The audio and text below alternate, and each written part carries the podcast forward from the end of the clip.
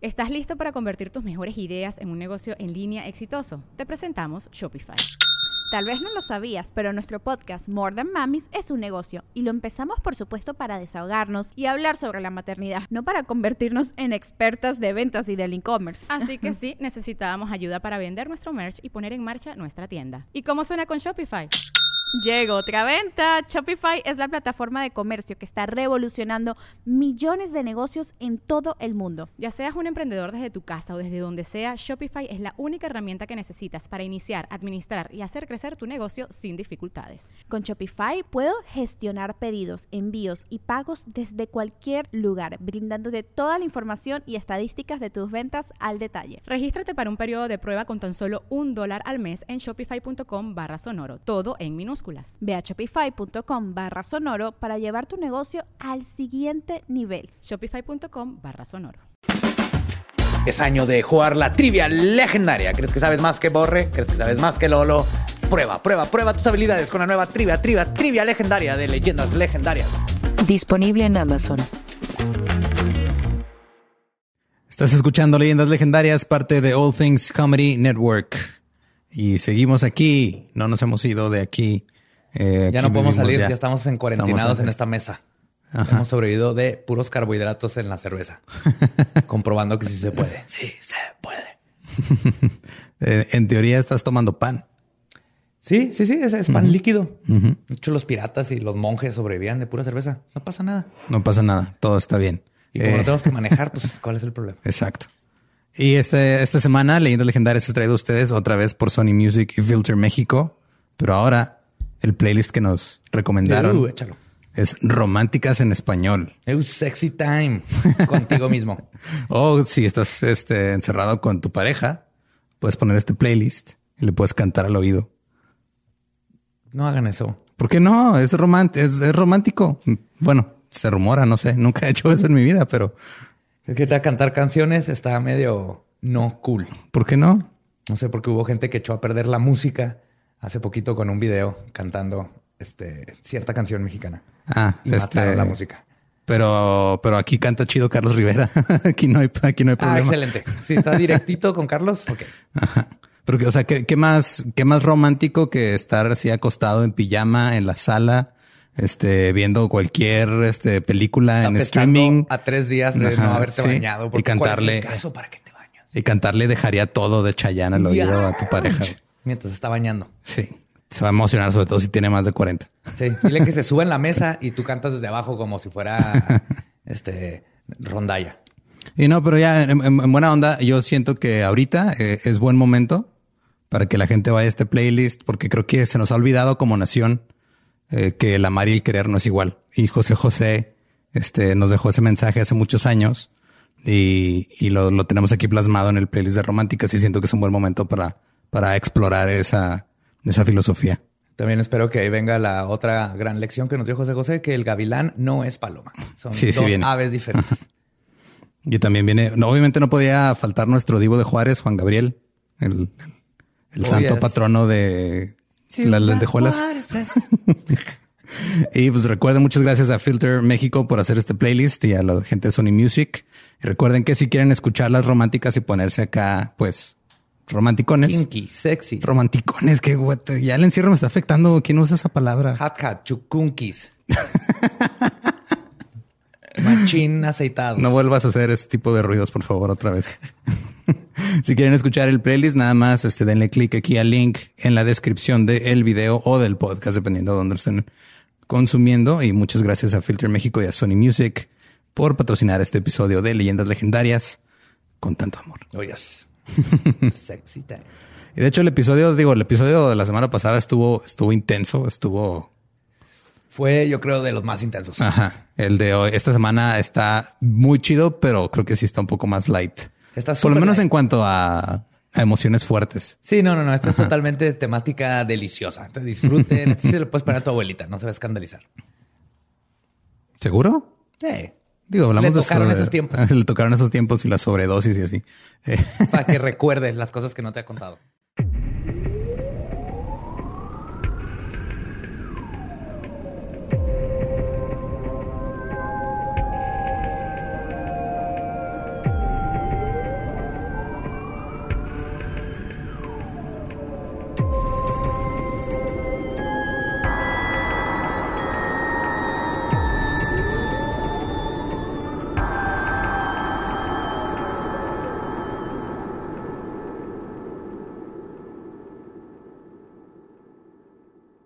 Bienvenidos a Leyendas Legendarias, el podcast en donde cada semana yo, José Antonio Badía, le contaré a Eduardo Espinosa y a un invitado especial casos de crimen real, fenómenos paranormales o eventos históricos tan peculiares, notorios y fantásticos que se ganaron el título de Leyendas Legendarias.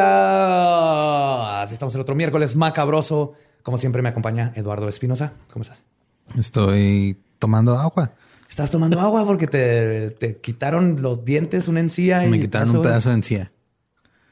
No tiene nada que ver con el coronavirus. Era, Pero te van a poner una corona. Van a poner una corona, pero no, sí, pero sin virus. Ajá. Y de nuevo en la silla embrujada tenemos a el rompecorazones Borre Mario Capistrán. Muchas gracias por invitarme yo otra vez, Lolo. Muchas gracias. Espero que te mejores pronto. Gra- gracias por estar disponible. Sabemos que todo el mundo tiene muchas cosas que hacer ahorita por la situación. Y gracias por, por hacer, hacer tiempo de, de venir a grabar. Ah, no, no. Gracias a ustedes por pensar en mí. Te de que gracias por estarte aventando estas. Gracias por arriesgar tu salud. Gracias, no, gracias a ustedes.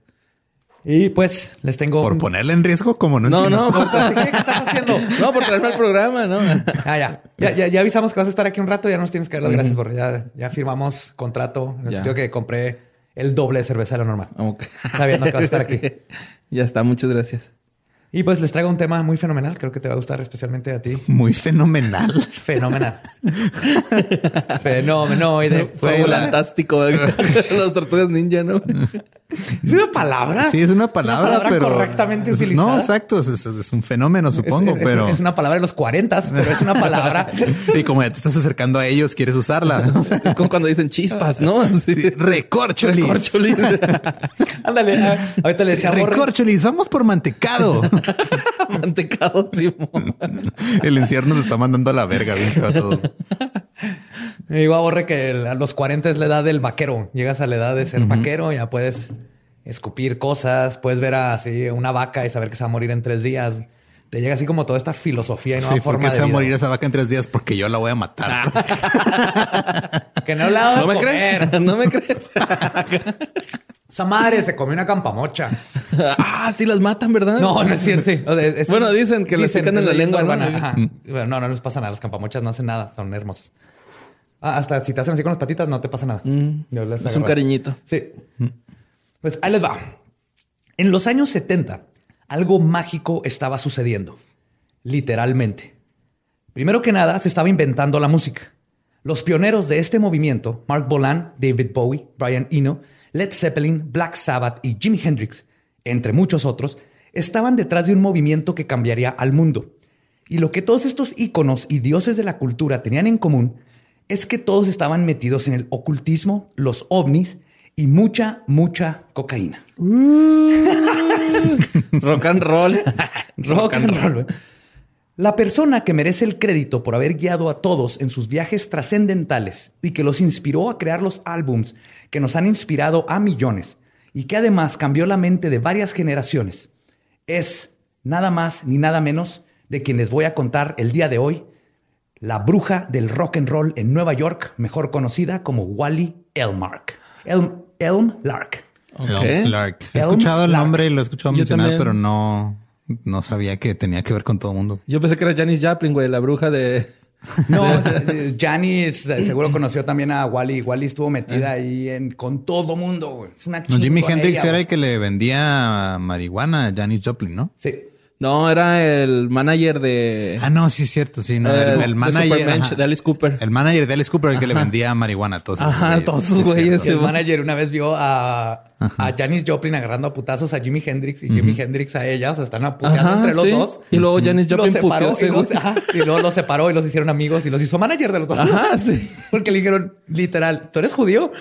¿No quieres ser manager? Y él dijo, eh, y eso me ofende, pero sí. Sí, me ofende muchísimo, pero voy a tomarlo. No, y de hecho creo que le dijeron así porque el güey vendía weed, ¿no? Y fue Sí, así de- porque fue de, güey, que- te, te van a, o sea, para que tengas un negocio legítimo. Ajá, sí, para, para disimularla. ¿Cómo se llama el documental? Supermensch. Supermensch. Véanlo, si, si quieren saber más de estos temas de los Sí. 70s, de cómo se inventó Está la chingón. música. Holy mother. Alice Cooper. Sí, Alice Cooper juega golf todavía. Todos los fines de semana. Pues, en estos tiempos en Nueva York, en los antros entre las calles Bleecker y McDougal, Uh, Bleecker Street. Bleecker Street, nadie te pedía identificación. Y por un consumo mínimo de dos bebidas, podías toparte en una noche cualquiera con Jimi Hendrix o Black Sabbath tocando. Eran tiempos de productores musicales legendarios como Howard Stein, cuya filosofía para firmar bandas era, y cito, nunca le hagas caso a los críticos, ve cómo reacciona la audiencia. Mm. Sea, este vato era de, me vale madre, yo vi cómo se prendió la gente Ajá. ahí cuando estaba escuchando a Black Sabbath. Esa era la escena del rock en esos tiempos. Una persona que frecuentaba estos eventos era Wally Elm- El- Elmlark. Nacida en 1939, su padre era un periodista conservador del Washington Star de nombre Henry Eugene Elmlark. Pinche nombre culero, güey. Con- de conservador, ¿no? Así. Totalmente, güey. Que, que no, no podía ser revolucionario. Henry Eugene Sí, presente. Sí, güey, imagínate. Ese niño no hizo la tarea. Defendió los derechos de todas las personas. Eugene, no es cierto. Los, los- ese güey los oprimió, güey. Eugene es el que preguntaba, si, ¿va a encargar tarea hoy, Sí. maestra? Es ese güey. Y su madre se llamaba Lillian. No es lo único que sabe la mamá. Los padres de Wally nunca aprobaron de su look o estilo de vida. Ambos querían que ella sentara cabeza, se mudara a vivir a Long Island, en el estado de Nueva York, lejos de la escena escandalosa, y que formara una familia y fuera ama de casa. Y para agregar insulto a la herida, constantemente le decían que era una vergüenza para ellos y para el hijo que tenía. Que los abuelos prácticamente habían secuestrado porque no querían que fuera una mala influencia. De hecho, su hijo era la única razón por la que Wally visitaba a sus padres. Y cada vez que lo hacía terminaba deprimida, algo que contra- contrarrestaba con medicamentos que le habían recetado. Entonces, el papá, aparte de que era súper conservador, era de este, protestante, una religión así bien cabrona. Ah, ok. Súper religioso. Entonces le quitaron al hijo, lo tenían ahí y ella era, todo el mundo la describía igual. Era todo el pedo, nomás iba a visitar a los papás, más bien al hijo. Y cuando regresaba, regresaba hecha garras. Mira, todo diferente a las, a las muchachas que le dejan encargada al, al niño a la mamá y regresan todas enfiestadas, ¿no? Y ya- y va toda triste. Ella todo al revés. Pero cuando no estaba siendo regañada por sus padres, hasta por la forma en la que se vestía, Wally brillaba dentro de la escena musical. Siempre vestía de negro, con joyería plateada y un mechón verde en su cabello, lo que siempre la hacía sobresalir en cualquier lugar. Su trabajo principal era como columnista de la revista Melody Maker. Era la Rolling Stone del Reino Unido.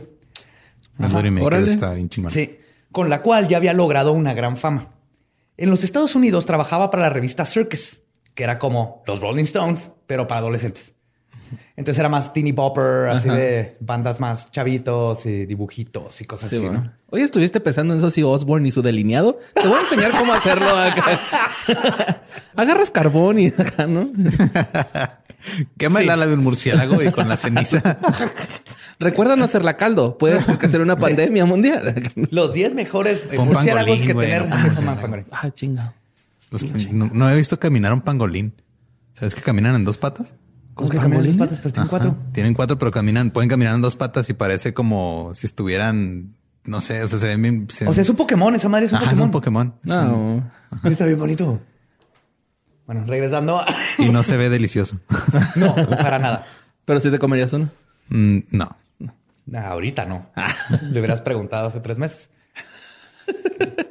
Pero su fama dentro del rubro no era por su excelente habilidad como reportera, sino porque era la bruja de los músicos más grandes del momento, quienes la buscaban constantemente para que los guiara o ayudara con problemas, algo que Wally siempre hacía y nunca cobró por ello. Verán, Wally pertenecía a la Escuela de las Ciencias y Artes Oscuras de Nueva York.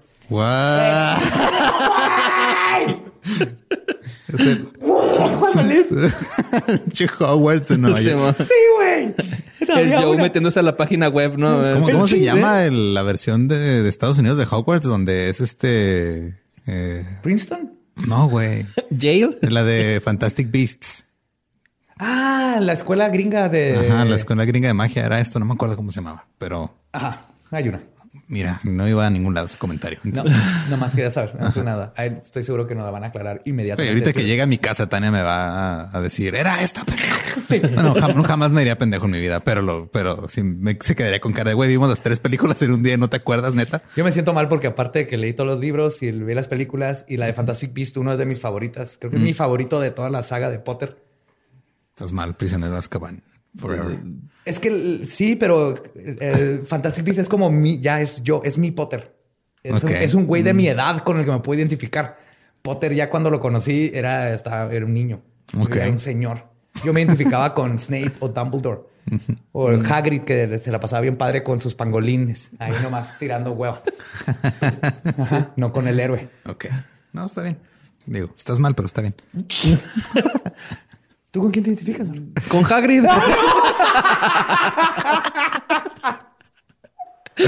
Ah, güey, Sí, es un pedo. güey. Sí, güey, es hippie, güey. Es acá, Sí. es chido, güey. Tú sabes que estaba plantando mota allá Ah, atrás sí, de güey, Hogwarts. por Era el supuesto. líder de Hogwarts. Por supuesto que sí, güey. A ese güey. güey con Dumbledore se daba unas pachequeaotas, se ve, güey. Así. Sí, güey, Dumbledore vivo allá en las noches. Yep. Sí, en sí, fin, sí. la escuela de magia de Nueva York, ¿qué? ¿La escuela de ocultismo? La ¿qué? Escuela de Ciencias y Artes Oscuras de Nueva York. No. Y luego artes oscuras. Es el donde siempre ha batallado Harry, güey. Entonces, Siempre hay pedos ahí. Ahí estudió Snape, de hecho, antes de irse a Hogwarts. En Nueva York. En los 70, el ocultismo y la búsqueda por lo místico había permeado a la cultura, especialmente a los músicos. Artistas como David Bowie y Black Sabbath aprendían de las enseñanzas de Aleister Crowley o Anton LaVey y las aplicaban en sus letras y vida. Pero, Pero entonces, si esta chava les ayudó, digo, estuvo con Led Zeppelin, con Jimi Hendrix, con quién más, con Bowie, con Janis, Mark con- Bolan, Hendrix, todos. ajá. eh, Todos los heavies. ¿No hay algún hechizo que te ayude a no morirte ahogado en tu propio A vómito? los, a los 27 años, güey. Ahorita voy a hablar exactamente de eso, güey. Ahorita voy a hablar de eso. Específicamente, Wally tenía una idea de, oh, ya, esto se va a poner bien bueno. güey". Fuck.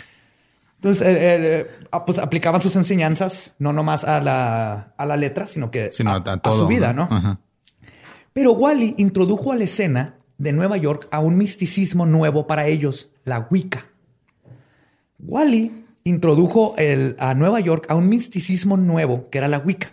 Ella profesaba que las bases de su fe radican en que, y cito, la Wicca se trata de amar y alabar. Nótese que no mencioné el sexo, aunque eso también es muy lindo, no somos unos raros. Lo único que no practicamos es hacerle daño a los demás. Pero si llegamos a lastimar a alguien, la siguiente creencia básica es que tenemos que encargarnos de nuestro error. Mm, ok. Son buenos principios. Sí, güey. sí, creo Está que súper relax. Es la Biblia, güey, resumida en tres oraciones, güey. Es que la, la gran mayoría de las religiones se resumen en no seas culero con los Sí, demás. y ya, ¿no? ese es el primer y único mandamiento. Y Ya. Ajá, sí. Nomás haz ese. Todos los demás, Sé chido. eh, sé chido. Be cool, don't be culo. Be cool, don't be. Ilia Curiaki, los Valderramas, Abarajame. Entonces, Wally además enfatizaba que para las brujas no existe el cielo ni el infierno, tampoco un dios sentado en un trono. Lo que sí existe son espíritus de baja vibración llamados elementales o demonios, los cuales pueden pegarse a seres humanos con baja autoestima, depresión o que incursionan en actividades autodestructivas.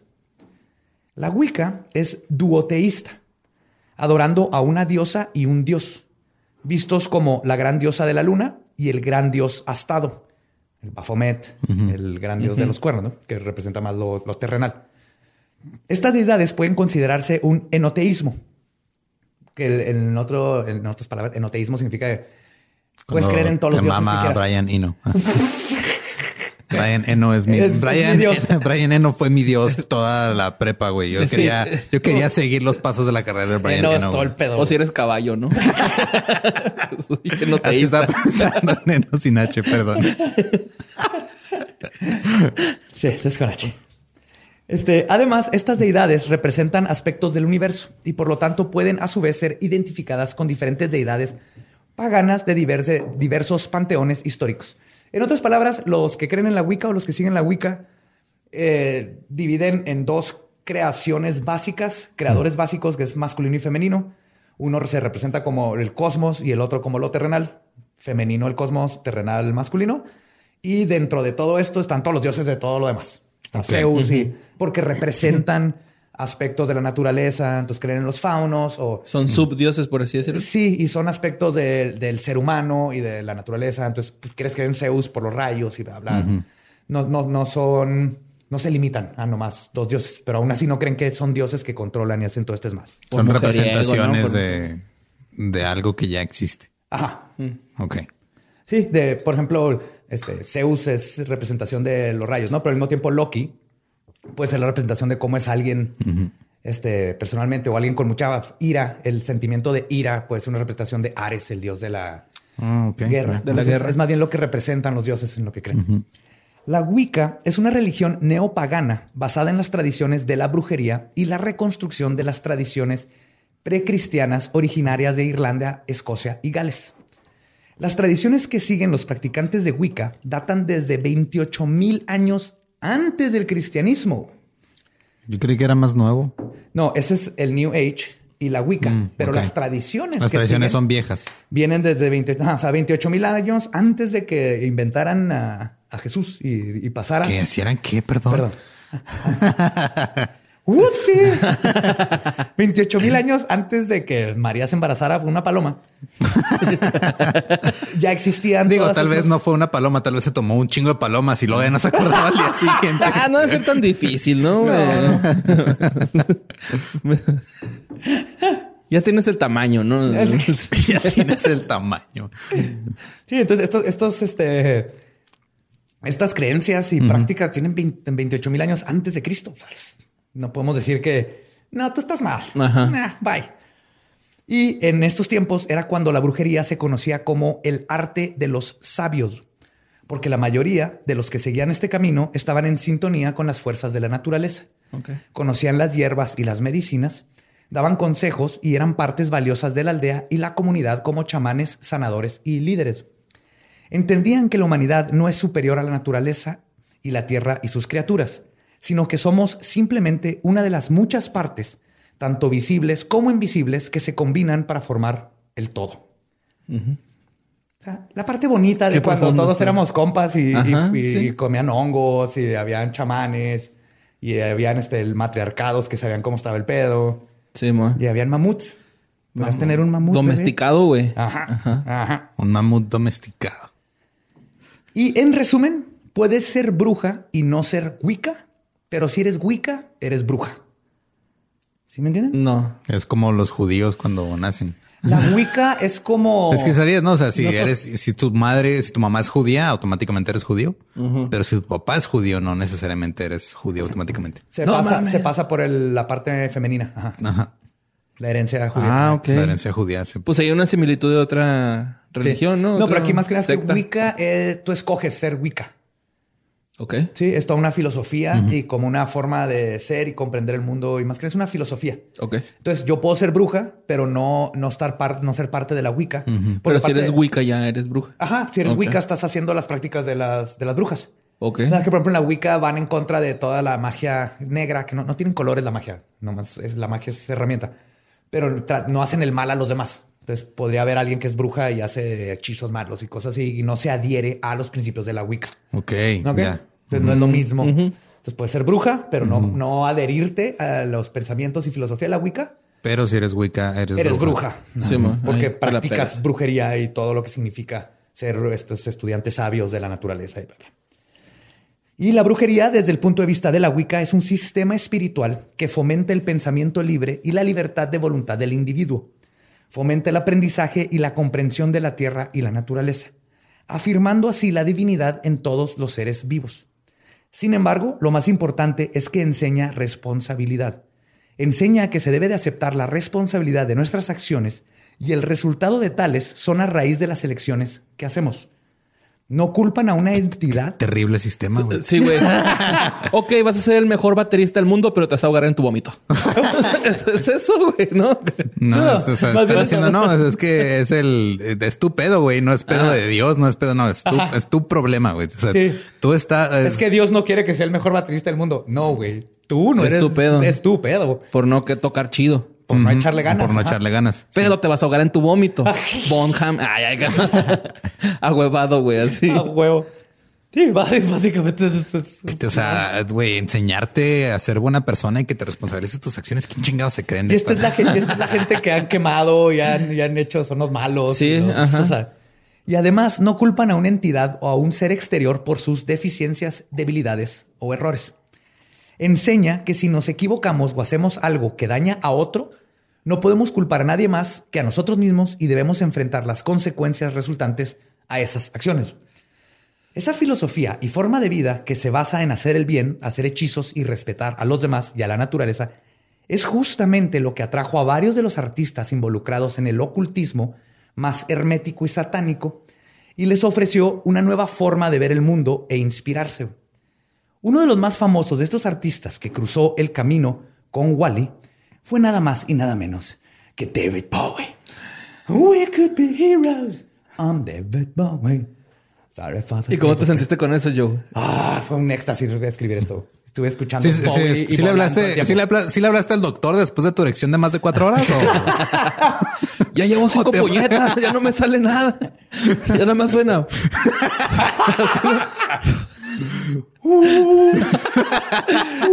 We could be heroes, suena. ya no sale nada, nada más chifla en do menor. Tan, ta, tan, ta, tan, tan, tan.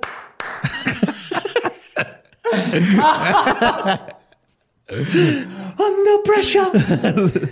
Man, y asumo que todo el mundo sabe quién chingados es David Bowie, así que no me voy a meter a tratar de explicarlos. Si no sabes, es el que tiene el rayito en el ojo que canta Under Pressure con Freddie Mercury. Regáñalos. Sí, Ah, ya. no, ya, lo que ver. Y si no sabes, no mames, busquen ahorita David Bowie, escuchan. ¿Les va a gustar? Luego tengo que hacer un episodio completo de David Bowie y todo su mesticismo y ocultismo. Mesticismo. Era mestizo David Bowie. Era mitad Dios, mitad humano. Perdón por aplaudir.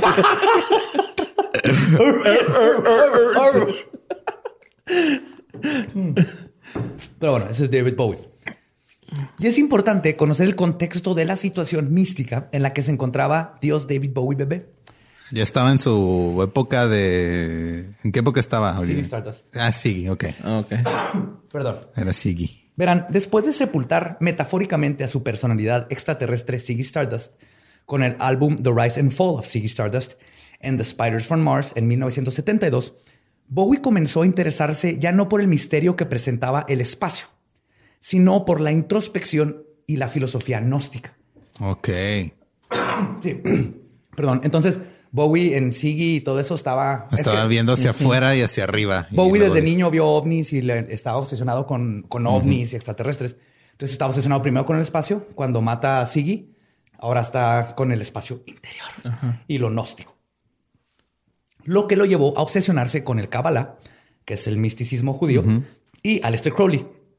Lo que a su vez lo llevó a vivir de acuerdo a su voluntad. Porque es la primera regla La de primera Telema. regla de- del telema. Y eso significaba mucho sexo, drogas y rock and roll. Y por drogas me refiero específicamente a cocaína. güey. Sí, apenas estaba pensando, o sea, de- Putero de cocaína. Ni se nota, güey, ¿eh? sí, ya, Sí, ya pasó a su época del Thin White Duke.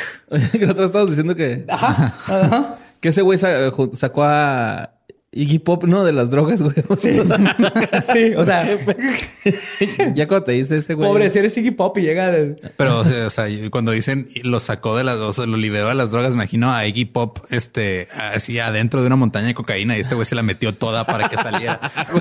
liberando como paleontólogo, güey, pero con la nariz. Así con la, con la brochita en la nariz. No, Iggy. ya estoy en la truza, ¿no? Es que me salió en truza. estoy en la truza. Iggy Pop, Iggy. Ese soy yo, ¿no? Winnie Pooh, güey, así. Iggy Pooh. Y luego salieron a ver su colección de ositos de peluche, güey. ¿Qué sí son estos güeyes? Sí, están raros. Y de hecho, este, en el libro de David Buckley, Strange, Strange Fascination, David Bowie, The Definite Story, describe cómo a finales de 1975 y durante todo 1976, Bowie subsistía exclusivamente de una dieta de cocaína, cigarros, pimientos rojos y leche, güey. Leche entera que usaba para no perder tanto peso. güey. Oye, y todo eso lo licuaba, ¿no? Era su smoothie. Entonces Sí. era, era cocaína, leche, pimientos rojos y qué? Cigarros. Y leche Cigarros. entera. Cigarros. Y la leche entera era para no enflacar tanto porque está enflacando un chingo. Sí, está ah, pues aquí con leche entera me mantengo. Y de hecho, con esta dieta mágica bajó tanto de peso que de ahí salió otra de sus personalidades, The Thin White Duke. Duke. El duque delgado blanco. Ajá. Como podrán imaginar, estas cantidades copiosas de coca, aunadas a su dieta, no ayudaron a que al involucrarse con la magia, Bowie se fuera a un lugar muy oscuro. Viviendo en Nueva York un día, mientras pisteaba con Jimmy Page de Led Zeppelin. Bowie comenzó a obsesionarse con el aura de Page y hablar de lo poderosa que era. Después de un rato, Bowie se levantó al baño. Cuando regresó, alguien había tirado una copa de vino sobre un cojín. Bowie pensó que había sido una de las mujeres que estaban ahí y comenzó a regañarla. Hasta que Page se soltó riendo porque había sido él y le dijo que se calmara. Bowie comenzó a regañar a Page, quien solo le veía y le sonreía enigmáticamente. Page. Page, Page a Bowie. O sea, Bowie le está diciendo que no mames, Y Page nomás le sonreía. Esto exacerbó tanto a Bowie, quien estaba seguro que Page estaba tratando de manipular su alma, que le dijo que se fuera de su casa por la ventana. O sea, no por la puerta. No, le dijo a Page. Page, vete por la ventana. Después de este incidente. Quiero que te vayas de mi casa, pero como si fuera cesárea. Como tumor. y es que dicen eso, güey, que si necesita procesar es como... Es como extirpar un ajá, como extirpar un tumor. Entonces... Oh, fuck. Sí, güey. Entonces... Un tumor que lo sale bien caro, que tienes que mantener. Sí. Un tumor que tienes que, pagarle todavía, educación. y- que sí. todavía va a ser maligno, güey. Fíjense, pues aquí, este fue el, el primer incidente de. De Bowie. Con- ¿Y, y Page, por qué le dijo que por la ventana? O sea, sí se rompe el hechizo de que se meta su alma o algo así. o No, se no, rompe? más porque estaba hasta la Nomás, madre, güey. ah, güey, es cocaína. O sea, Es Bowie. Es, es Bowie y Jimmy Page en coca, güey. No, no ¿cuál- hay lógica la- tras nada. La, la primera vez que Bowie este, fumó mota fue con, no, con Page. ¿Cómo se llama el? John Paul Jones, el bajista. No, no.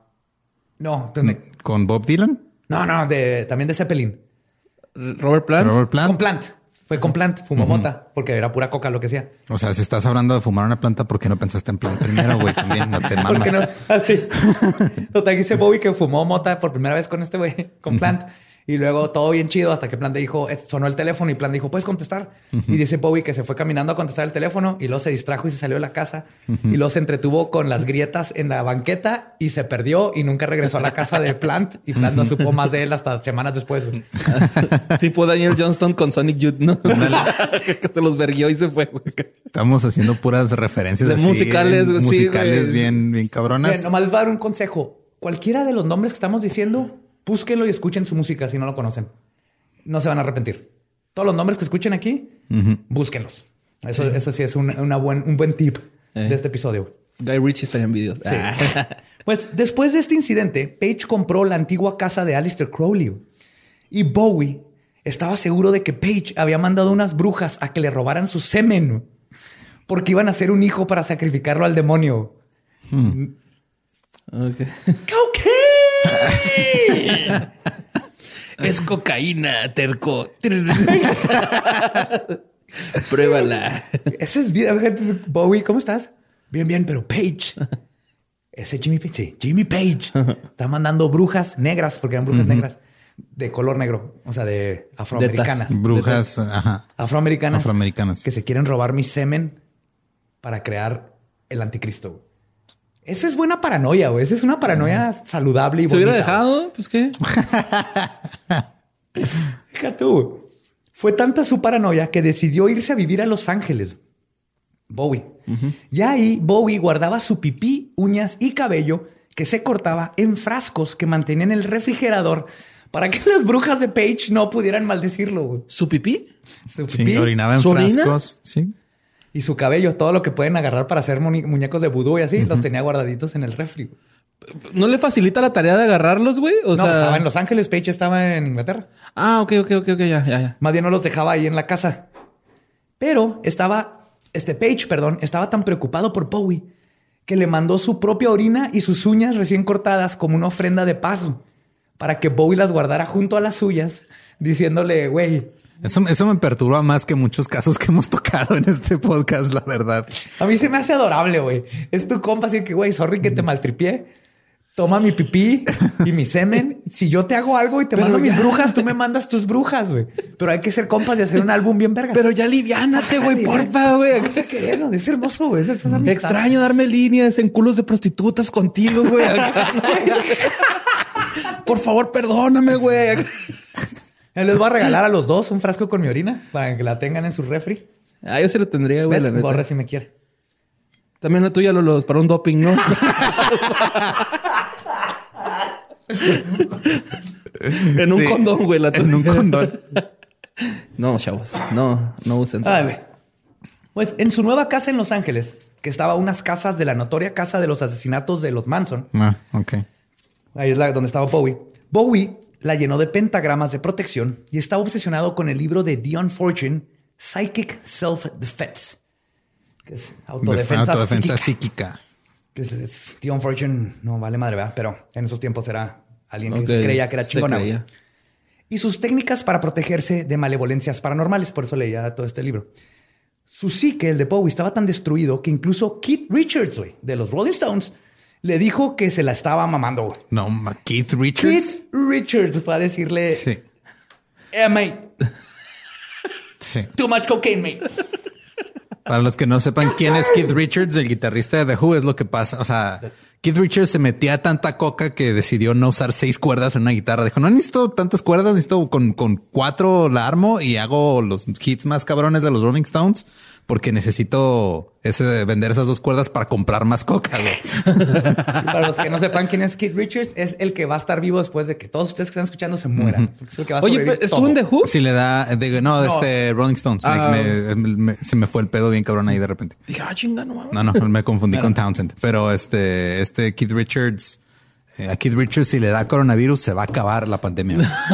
o sea, el coronavirus se va a, va a, cesar de existir como concepto en el mundo. Inmediatamente, güey. Se nos va a olvidar los últimos tres meses. Y es chido, güey, ese güey, ¿no? Keith O sea, Richards, es pedo, güey. Su libro está bien vergas. De hecho, habla de que o sea, sí usaba un puto de drogas, pero no tan cabrón con la heroína, cosas así tan fuertes. Que porque mucha gente se sorprende. O sea, el vato tiene 126 años, creo, ahorita. Ajá.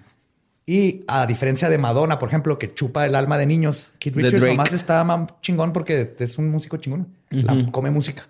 Sí, man. Sí, pues sí. Pero Keith Richards fue y le dijo a David Bowie: te pases de mamón". pases de mamón. La estás cagando, chavo. Así vomitado fue y le dijo, güey, ¿no? Con sangre virgen, güey. todavía. Con sangre. de- Fue entonces cuando la publicista de David Bowie, Cherry Vanilla, que huevo, así se llamaba su publicista, que también era cantante, está mucho, decidió intervenir y le presentó a Wally, porque ella la conocía. A quien ella, bueno, porque ella la frecuentaba seguido. Bowie inmediatamente formó una amistad con Wally y le contó todo lo que le estaba pasando. Específicamente el dato de que en la alberca techada de la casa vivía un demonio que salía de la misma en las noches y convenció a Wally de que le ayudara a exorcizar la alberca. Era un pinche hippie que se quedó ahí a vivir, güey. No se regresó. Ay, vivía. Lo que sucedió después lo describe la ex esposa de Bowie, Angie Bowie, en su libro Backstage Passes, Life on the Wild Side with David Bowie. Cuenta que Wally y Bowie se prepararon con libros y encantaciones y comenzaron el ritual. Después de unas horas comenzó a tomar efecto. Angie cuenta, y cito, no hay una forma elegante o fácil de decir esto. Pero en un punto del ritual, la alberca comenzó a burbujear vigorosamente, haciendo olas. Angie aún así intentaba tomarse la situación con poca seriedad, hasta que dice que no pudo más cuando vio en la profundidad de la alberca una gran sombra o mancha que no había estado ahí antes con forma de demonio o gárgola. Y- Era un gremlin, güey. ¿Te acuerdas que la uno se avientó en una alberca, güey? acá? Keith Richards dejó su mogwai ahí. Era el dealer, güey, que tenían dos semanas sin encontrarse, se ahogó ahí. Ay, alberca. pobrecito. Está bien triste, güey, que tu dealer se muera. Está bien triste, güey. No mames. Ay, güey. Pues el agua alebrestada de la alberca finalmente se calmó igual y terminó el ritual. Esto duró horas. ¿eh? Bowie estaba pálido y agotado. O sea, estaba normal. ¿no? Sí, normal, pero agotado, estaba cayéndose. Pero después de unos minutos logró restablecerse lo suficiente para terminar la noche metiéndose coca. ¡Ah! ¡Ah, ¡Satanás! ¡Uh! ¡Lo logramos! ¡Ah! Vamos por coca. Después de eso, Wally le ayudó con hechizos para dejar sus demonios, restablecer su psique y dejar la coca. Para noviembre de 1975, Bowie anunció en el canal de la BBC en Inglaterra que había terminado su álbum Young Americans y que regresaría a dar un tour mundial de seis meses. Dios David Bowie bebé estaba de regreso, mejor que nunca, y quedó por siempre agradecido con Wally, quien le ayudó a redimirse gracias a que encontró el amor espiritual que le hacía falta. Y siempre le dio las gracias de que el- todo, o sea, el- después del exorcismo siguió con ella y ella le ayudó con hechizos de aprender y él, Como que toda la abundancia así. y él le, le ayudó un chingo a dejar, a meterse a, a rehab y dejar la cocaína por completo. Y por eso lo tuvimos hasta hace unos años. Hasta, hasta ahora que se encuentra rumbo a Marte en un carro Tesla. Simón. Con traje de Musk. astronauta. Musk, yo sé que eso está pasando, yo sé que ahí va Bowie. Está chido. Sí, pero está cabrón. O sea, Bowie y Wally exorcizaron una alberca de un, del dealer. Yo maté a Bowie, güey.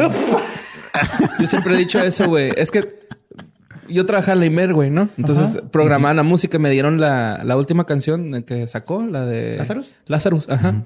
Y me dijo el, el gerente, mira, güey, escucha, mira, ¿no? Mira, Ira, mira, escu- mira, escucha esta canción, te va a gustar. Este, a ver si lo metes en la programación. Y lo estaba programando. Y luego ya fui. le estaba chingón. control full Bowie, ¿o qué? no, estaba bien chingón en la canción, güey. Fui y le dije, güey, está bien chingón esta canción, güey.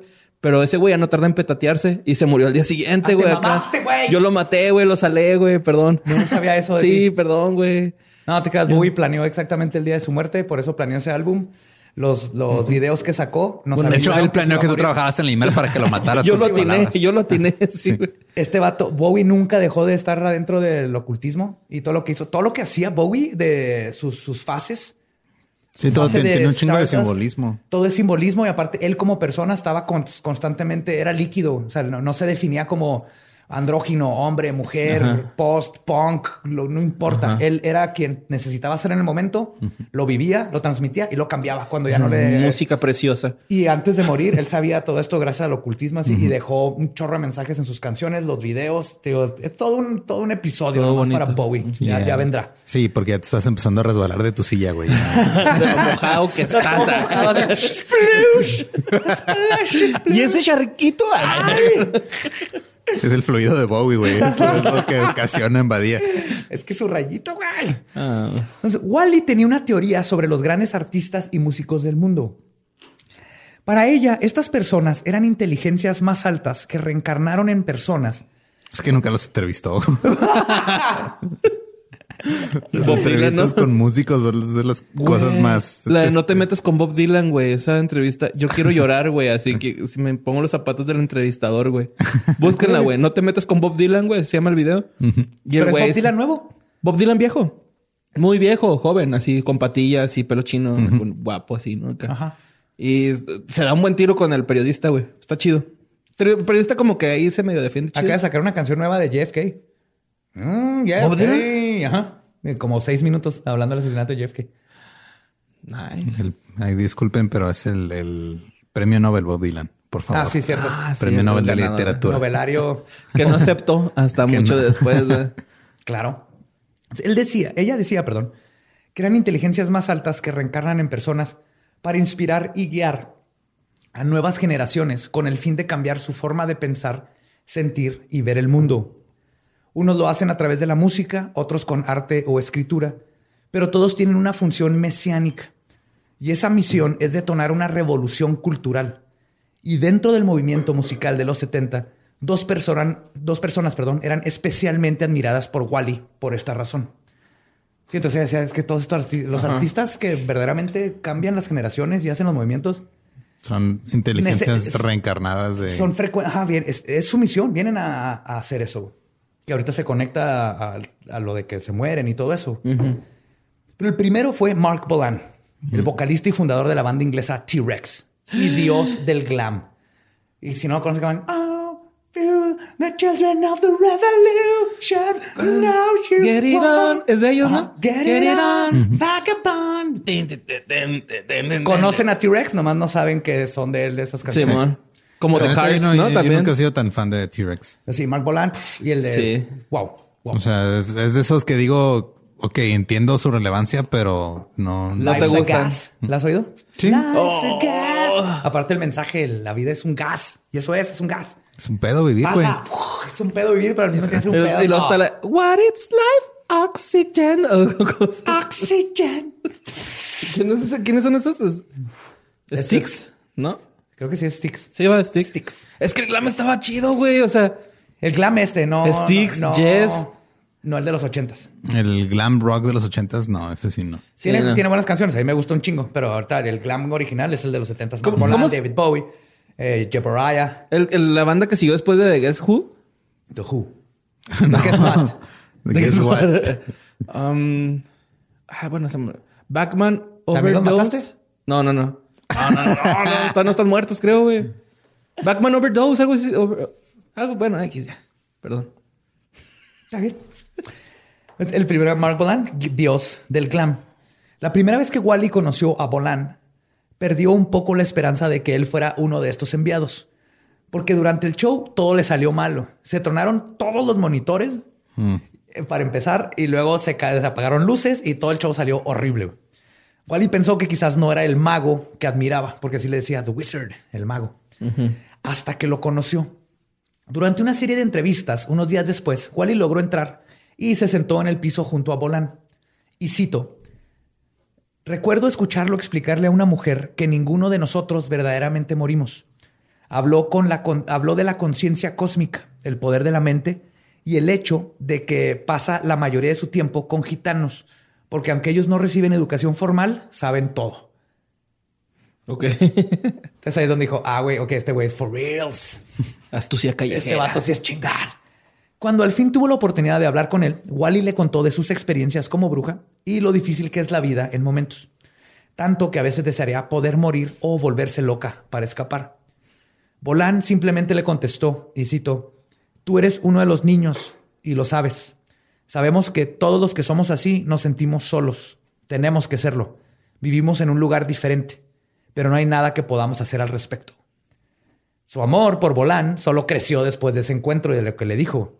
Y se mantuvieron amigos por un buen tiempo, hasta que el 16 de septiembre de 1977, mientras Bolán viajaba en un Mini Cooper manejado por su amiga Gloria Jones, cerca de la calle Gypsy, Gloria perdió el control y se impactó con un árbol. No, güey. Pinche ironía, güey. Bolan murió instantáneamente.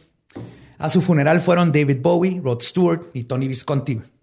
Irónicamente, Bolan nunca aprendió a manejar porque siempre tuvo la premonición de que algo malo le pasaría detrás del volante de un automóvil. No seas mamón, Sí, güey. güey. Como el Richie Valens, va, güey. Ajá. Ay, güey. Y la muerte de Bolan fue un golpe fuerte para Wally. Sí, contra un árbol. Muy fuerte. Pero al mismo tiempo la hizo ver un patrón. Muchos artistas mesiánicos estaban muriendo a una edad joven. Y aunque tuvieran una vida de extremos y el uso de las drogas, para Wally había algo más cósmico causándolo. Lo que ella llamaba la maldición de los 27 y el gafe de las Jotas. El J la gafe letra. de las Jotas. Sí, gafe es jinx, como. Ah, sí. Como, es como maldición. Maldición. Ajá. Como el Pokémon. Sí, Ajá, como ándale. el Pokémon. Como el Pokémon Jinx. Wally creía que hay fuerzas que se oponen a la liberación espiritual y mental de la juventud a través de estos enviados y que una o varias de estas asociaciones, ya sean religiosas o gubernamentales o secretas, son las responsables de haber puesto esta maldición. Para los que no están familiarizados con este fenómeno, hay un grupo muy grande de artistas culturalmente influyentes que mueren a sus 27 años o que uno o varios de sus nombres comenzaban con la letra J. De los más famosos artistas ¡No que pertenecen a este club es la maldición está Janis Joplin, Jim Morrison, Jimi Hendrix, Brian Jones, John, Ma- este, John Michel Basquiat. Además de todos los de la J. Valentín Gelizalde.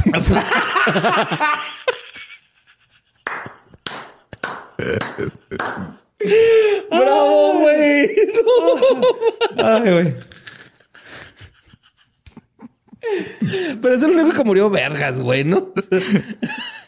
alergia, alergia al plomo. Así pasa. no mames. Valentín, güey. Oh, my fucking God. Además de la J, todos. El, el jayo de oro. Perdón, güey. Perdón por interrumpirte. No, no, no. espera.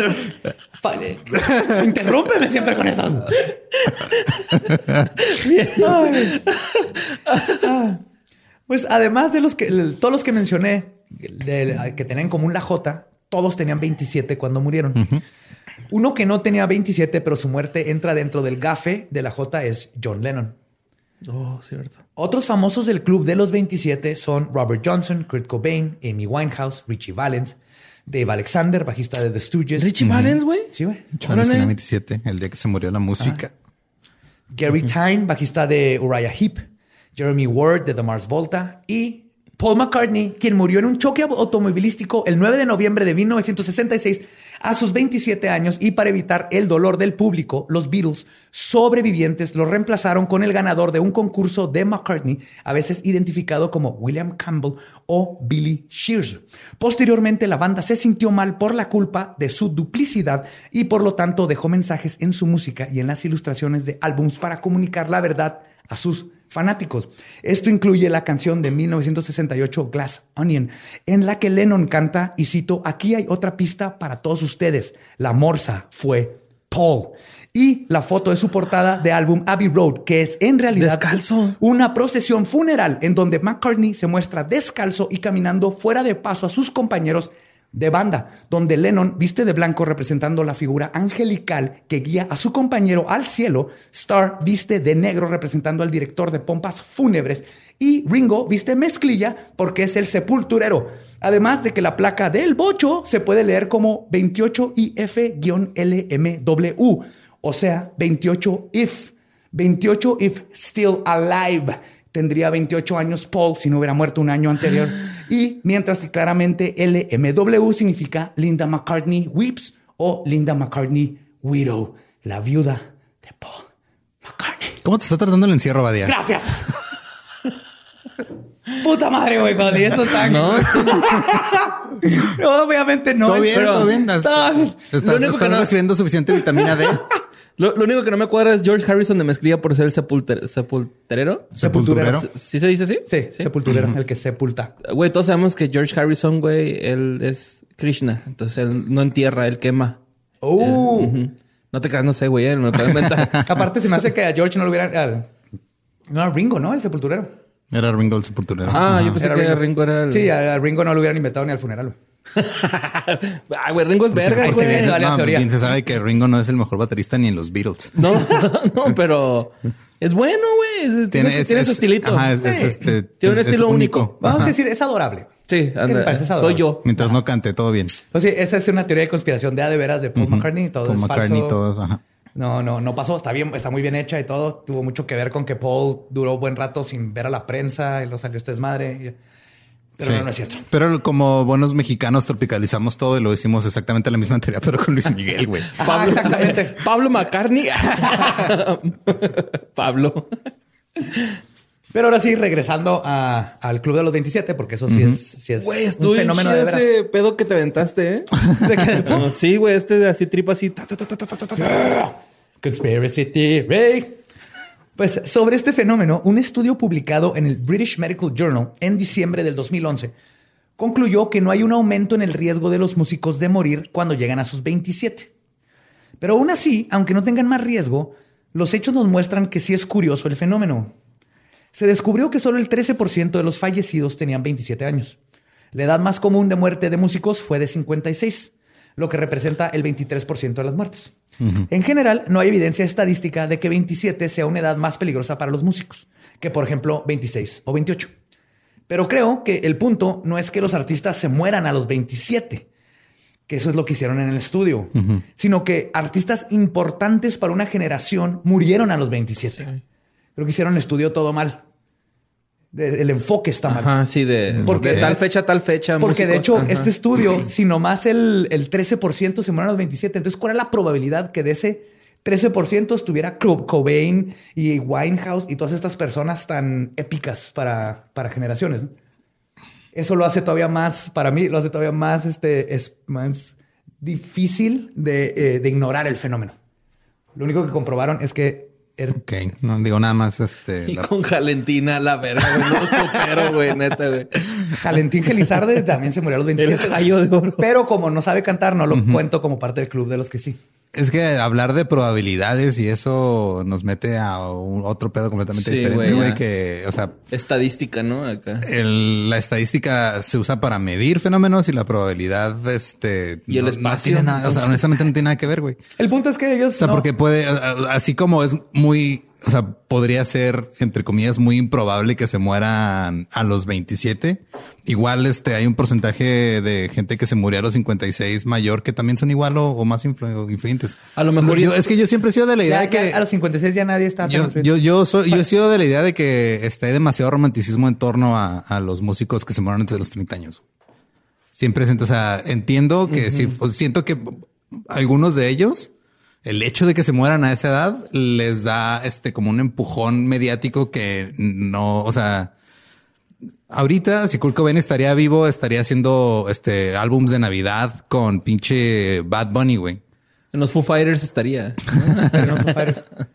Por ejemplo, o sea, Ajá, sí, por decir acá. es Estás este- hablando mal de Valentín Gelizande, ¿eh? Te está- de- no, mira, el jayo de oro es otro pedo. Pero, Yo, güey. pero lo que voy a decir que, o sea, No. Es que ese güey trae la maldición por todos lados, güey. Estaba 27, Jalentín y Jayo. Y... pero sí, sí siento que de repente, el- o sea, el, esta, esta obsesión que tiene el ser humano por encontrar patrones en todo hace que le demos cierta importancia cuando vemos uno y, e ignoramos lo demás.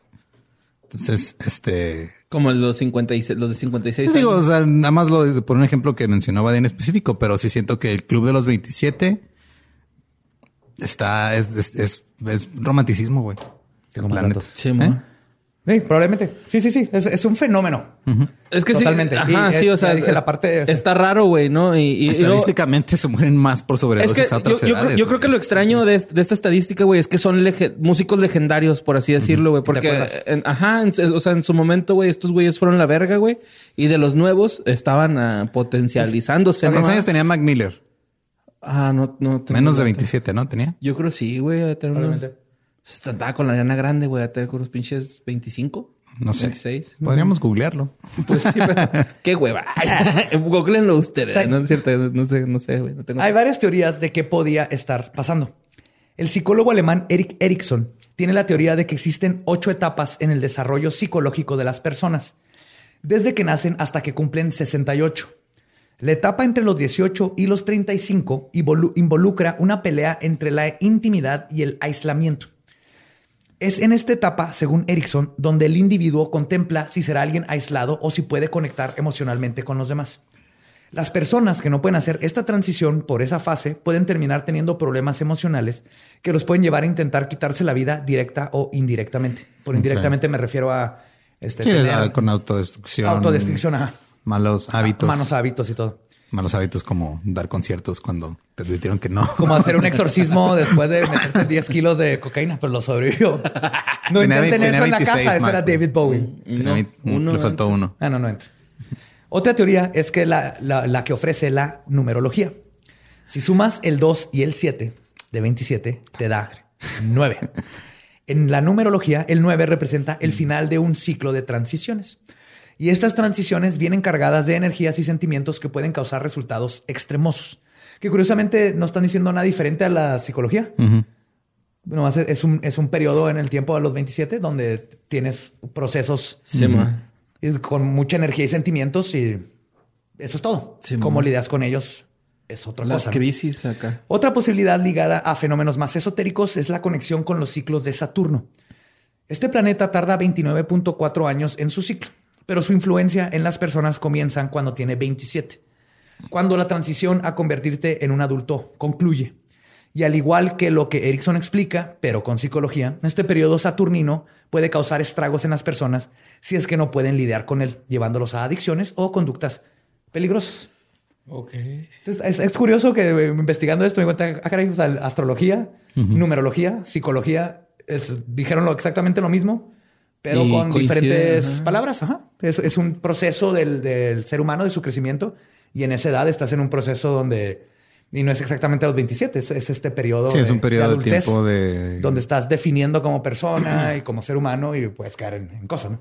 Oh, shit. Y justamente otro del club de los 27 era una de las personas más mágicas y divinas que Wally llegó a conocer y que ha existido en este mundo. Jimi Hendrix. güey. Jimmy fucking Jimi- Hendrix. El que mató a Dios. Hendrix, güey. El güey que hizo llorar a Sí, Eric sí. Clapton. Mató Cuando- a Dios, güey. Sí, ah, Hendrix definitivamente. kills God, güey. Ah, sí. Con una nota. Sí. Tocando con la boca, güey, así, güey. Mira, güey, esto le puedo hacer a tu ruca. no mames, güey. Por 45 minutos. Aparte. Y es una sola pieza. Pinche disco cae. Mars Volta, güey. Wally estaba segura que Jimmy reencarnó en la Tierra para levantar las vibraciones emocionales del planeta. Y su trabajo era instruir a los jóvenes a abrir sus mentes y percepción. Wally llamaba a estos mesías músicos Star Children o niños de las estrellas, que son un tipo de emisarios de inteligencias superiores, pero que muchos de ellos no están conscientes de ello. Esta presión desconocida, aunado a que desde pequeños se perciben a sí mismos como diferentes, Es que uno nunca elige ser el elegido. Así es. Simón. Pues esta, estas cosas y esta- sentirte diferente a los demás y ser diferente muchas veces los empuja a usar drogas y alcohol, a veces como un escape y en ocasiones como una forma de abrir su túnel de realidad y comenzar a darse cuenta de quiénes son en realidad. Y para este Wally, para pasar el rato también de Claro. vez en cuando. para Wally, por eso muchos terminaban así y siempre los estaba ayudando, porque entendía de dónde venían todas estas adicciones y todo este sentimiento de sentirse fuera de este mundo. ¿no?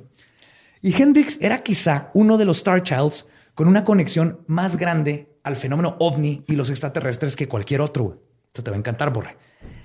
En el libro The Life of Jimi Hendrix de David Henderson, narra lo que Hendrix pensaba sobre los extraterrestres. Y cito, hay otras personas...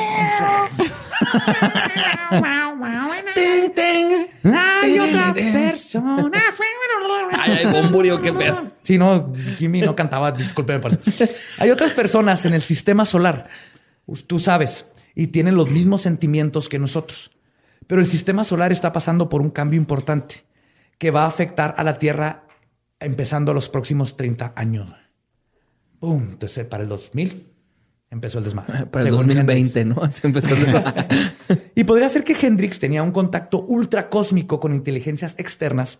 O que andaba hasta su madre. Algunos dirían que su punto de vista era por culpa de su copiosa cantidad de mota que fumaba. Oye, yo también decían que se ponía un cuadro, ¿no? De, de ácido, De güey, acá en la bandita. Sí, pero aquí y quiero desmentir, así mucha gente siempre dice así de, ah, es que andaba marihuano. Cuando ¿qué te andas marihuano no pierdes- no prendes- que- no- que- ajá, pues que, ¿qué te tomaste Cuando que- andas marihuano sacas la panza a gusto, güey. Te, te acuestas y... y Sí, te. No pasa nada, Si güey. andas en ácido, O sea- no, no de repente, no, o sea, ah, te- no suceden cosas como creen, como nos han vendido en Hollywood y la tele y más que nada en las noticias. Y... Chinguense. un- Ah, no te creas. No, no es cierto. No es cierto. No estoy incitando a esto. Bien. Quiero aclararlo. Ajá. Yo no incito a nada, a ningún Pero, uso de nada. pero eh, si eres un adulto, le investiga y lee y puedes hacer lo que quieras mientras no le hagas daño A a, los demás. Pues Hendrix, Hendrix, este, no solo, este, perdón, les decía que así, que era la copiosa cantidad de futa, de futa, eh, de mota que fumaba. de mota que fumaba. Quisiste decir fuma mota y dijiste futa. Futa, ajá. Es una mezcla. Para ahorrar tiempo. Pero Hendrix no solo aseveraba estas cosas, sino que las vivía. En varias ocasiones durante su carrera, cientos de testigos reportaron ver ovnis aparecer en los conciertos cuando Hendrix tocaba. Esto es súper común. Yo no lo sabía. Cuando tocaba Hendrix salían ¿no? este, Luces. nada, Ovnis. luces, güey. Y eran los 70 de ahí. No es como que era un globo o un- una nave. El punto es que en uno de sus últimos conciertos que hizo, tocó en el borde de un volcán extinto en Maui, en Hawái. Hendrix tocó tres sets de 45 minutos. Y entre cada set se iba a descansar. O sea, duraba 45 minutos un solo set. Y entre cada set se iba a descansar a una carpa sagrada de los indios Hopi. Porque Obi tenía su carpa sagrada de Hopi. Porque, o sea, digo, si estás en Hawái y puedes andar de mamador, vas a andar de mamador. Claro, no, no te vas a meter al hotel de cinco estrellas. No. Vas a ir con estos güeyes que viven en un Jimi tipi. Hendrix, ajá, a tu tipi, con tu pipa de la paz. Ese güey también vivió en unos departamentos de uno de los Beatles, ¿no, güey? Creo que se los desmadró así culerote, güey. Así se lo... Probablemente. Culero, güey. Se lo No desmadró, lo güey. puedo confirmar, pero suena a. Durante uno de esos descansos en el, en el tipi, los asistentes al concierto comenzaron a escuchar tonos musicales que emanaban de las piedras volcánicas, seguido del avistamiento de una nave voladora que flotó por minutos sobre el volcán a plena luz del día sobre miles de espectadores. La vieron claramente después de que... Oye, Joe, y nada, que eran güeyes acá de estos viajeros en el tiempo, ¿no, güey? Bien, vamos a ver aquí de Hendrix, güey. Todos acá con sus miralejos, güey, sus sillitas.